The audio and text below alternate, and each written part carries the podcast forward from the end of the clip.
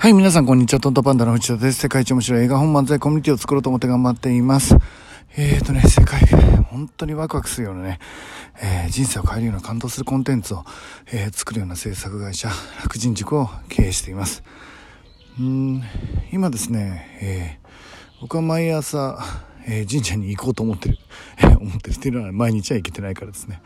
行こうと思ってるんですけど、今行ってきました。え七五三なんですかね、日曜の神社、えー、すごい人でしたね。そこに、まあ、ジョギングだったんで僕マスクしないで行っちゃいましたね。みんな嫌な気持ちになっちゃったから、ちょっと申し訳ないなと思いますけど。あの、えっ、ー、と、たくさんの人がね、えー、七五三のお祝いをしに来てるんですけど、みんな笑顔ですよね。子供は泣いてる子もいるから。でも笑顔が多いですね。なんか、歩いてると、街を歩いてるとね、いろんな、えー、車では気づけないものにいっぱい気づけますね。あこの家って入り口に、こんな小さなミッキーマウスとかドナルド・ダックとかすごい可愛いのをね玄関に飾ってるんだなってあ可愛いなって思ったり季節が移ろいゆくその植物をですねじーっと見つめながらあの今の季節をね感じたりするのも、えー、歩くと、えー、感じることできますよね。えっと僕はまあそんなにあの今走れるほど筋力がないのでこれから徐々にですねまあ来年には全力疾走ができるっていうのはやっぱり憧れですね。全力投球全力疾走ができるっていうのは憧れで頑張りたいと思います。えっ、ー、とちょっと最初に昨日の、えー、実はですねこの前にラジオ録音して、えー、1回上げてたんですけどえー、あれですねあの音声の品質がすごい悪くて、えー、ちょっと一回削除させてもらいました。でそれに近い内容をね今日はお話していきたいと思っています。幸せとは何かっていうお話をね今からしたいと思うんですけどえっ、と幸せとは何かっていうことを考える時にねえっ、と自分は幸せか自分は不幸せなのかっていうことをあの問いかけることになりますよね。まず自分を調べなくちゃいけないということですね。幸せそうに見える家と幸せそうに見えない家何が違うんだろうって考えますよね。うーん見える見えないで言うならばまあおそらく僕の考えた定義では幸せな家庭みたいなものとか、えっと、幸せな人生みたいなものを、あの絵に描くとするならねおそらく、えっと、たった一つとても重要な、あのポイントがあると思ってます。それが笑顔かなって思ってます。笑顔ですよね。えー、なんかその笑顔があると幸せそうな絵に見えないですか？どうなんだろう？あの状況で例えばな家族団らんでねみんな家族が揃って美味しいご飯を食べてる食卓の絵があったら幸せですけどそれがあの笑顔だったらもちろん幸せに見えるんですがどうですか？みんなしかめっ面して怖い顔して食卓を囲んでる絵。幸せに見えないですよね。つまり笑顔です。じゃあ笑顔があると幸せに見えるのは何でなんだろう？っていうことですね。えっと同じシチュエーションの中で笑顔のある絵と笑顔のない絵だと幸せに見える度合いが変わっている感じが僕はするんですね。で、それはなぜなんだろうって考えますね。うん。しかめっ面の食卓に幸せ感はない。どんな高級な料理が出ても、どんな美味しそうな料理があったとしても、しかめっ面に幸せっていうのはイコールになりづらい。一方で、えっ、ー、と、笑顔があると、えー、すごいもう家族中がみんな笑ってると真ん中にある、あのー、食卓の食事がねそんなにゴージャスじゃなくても、えーと、すごい幸せそうに見えますよね。シチュエーションとは違う何かがそこにあるのかなっておそらく人間は本質的に分かっているんですね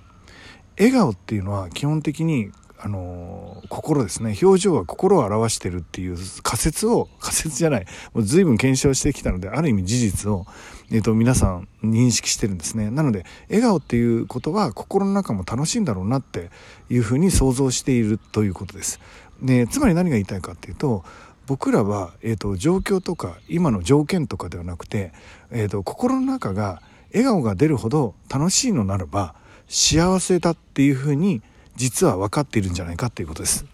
そうです。えっと、なので、ちょっと回りくどい言い方しましたけど、えっと、僕にとっておそらく幸せは楽しいかどうかで決まると思ってます。えー、楽しい、笑顔になる、嬉しい、充実している、そんな感情が満ち溢れている状態を幸せと呼ぶのかなと思ってます。外のですね、えーと、年収がいくらとか子供が何人いるとか健康だとかうーん何お金がいっぱいあるとか、えー、有名だとか賞賛を浴びてるとかいろんな要素がいろいろあるけどそれはえっ、ー、と何て言うかですねトリガーでしかないっていうトリガーというかきっかけでしかない、えっ、ー、と、それらを通じて心の中が笑顔であれば、えっ、と、人は幸せなのではないかなって思っています。えー、それらのものがなかったとしても心の中が笑顔だったら、えーと、幸せなんじゃないかなと思いますなので幸せな人生とは何かっていうとやっぱり、えーと、心がたくさん揺れながら心の中には笑顔がいっぱいいる、えー、感動がいっぱいあり笑顔がいっぱいある、えー、楽しい、えー、嬉しい、えそんなプラスのね、え感情で心が揺れ続けているような人生が、えきっと幸せなんだろうなって思います。とするならばえー、最強な人間は何かっていうことですけどそれは、えーと、自分の心をね常に、えーと、外の条件とは関係なく、えー、幸せな気持ちにしておくことができる人がいるならばまあ最強ですよね。一生間違いなく幸せだっていうことです。他の人が何と言おうと周りが何と言おうとその人にとってはそれが幸せなのかなって思っています。えー、まあ消しちゃったラジオの中であのこの話をしてるんですけど、えっと、僕の友達がね焼き鳥屋を中目黒で始めましたとても素敵な焼き鳥屋で、えっと、直接ねあの生産者からお肉を仕入れているので、えー、もう見たことないような大きいレバ刺しみたいなレバとか刺しじゃないですね、えー、レバとかが出てきたんですけどこんなでっかいのあるんだみたいなのを見せてもらってすっごい味付けも美味しくてもうすごい感動しました。えー、でね彼はもともと超一流っていうか日本でもビッグ2に入るようなえー、大きな広告代理店で、えーと、働いていました。その後もう本当に今心身もうものすごい勢いで伸びている大きなスポーツメーカーのね、えーと、エリートサラリーマンとして働いたりなんていうのをしてきました。で今それらを全部やめて、えー、焼き鳥屋っていうのを始めてるんですね。でそれぞれの仕事全然違うんですけど昨日見た彼はですね本当に笑顔で楽しそうでした。充実してるし幸せそうだしでお客さんもお友達だけでね口コミだけで、えーと、拾うようなタイプのお店にしてるのでみんなお客さんが知り合いなんですよね。で気使うこともなくお客さんが勝手にお酒を取ってみんなに配るみたいなねあのちょっとスナックのママさん的な。でそんな焼き鳥屋さんでした。なんかとっても羨ましいなと思ったし幸せそうだなと思いました。で一般的にその、えー、超有名な広告代理店の、えー、エリートビジネスマンっていうのはすごい、えー、客観的に見たらすごい例えば東大ハーバード出てる学歴ある人もすごい、え大谷翔平ってすごい、えすごい人っていっぱいいますよね。でその人と、え例えば、えなんだろう自分のやりたい焼き鳥屋を全力で傾けてやってる人、え自分のやりたい趣味を一生懸命やってる人えー、うん給料としてはもしかして世の中に低いようないわゆる低いような仕事をされているけど、えーと、それでもすごい充実してる人、えー、いっぱいいると思うんです。なので、えーと、客観状況だけでねその人が、えーと、幸せかどうかは分かんないでしょっていう話が、えー、今日話したい話です。えー、大谷翔平が本当に幸せなのか、えー、なんだろうな今だったらイチローえー、あるいは千鳥、え、あとなんだろうな。あかまいたち？ちょっと売れっ子って誰なんだろうな。ちょっと見てる番組が偏ってるから出てくる。有名人が勝ててますけど。彼らは本当に素敵でまあキラキラしてて、えー、客観的に見たらいわゆる売れっ子で注目されてて評価もされててお金もいっぱいあるし、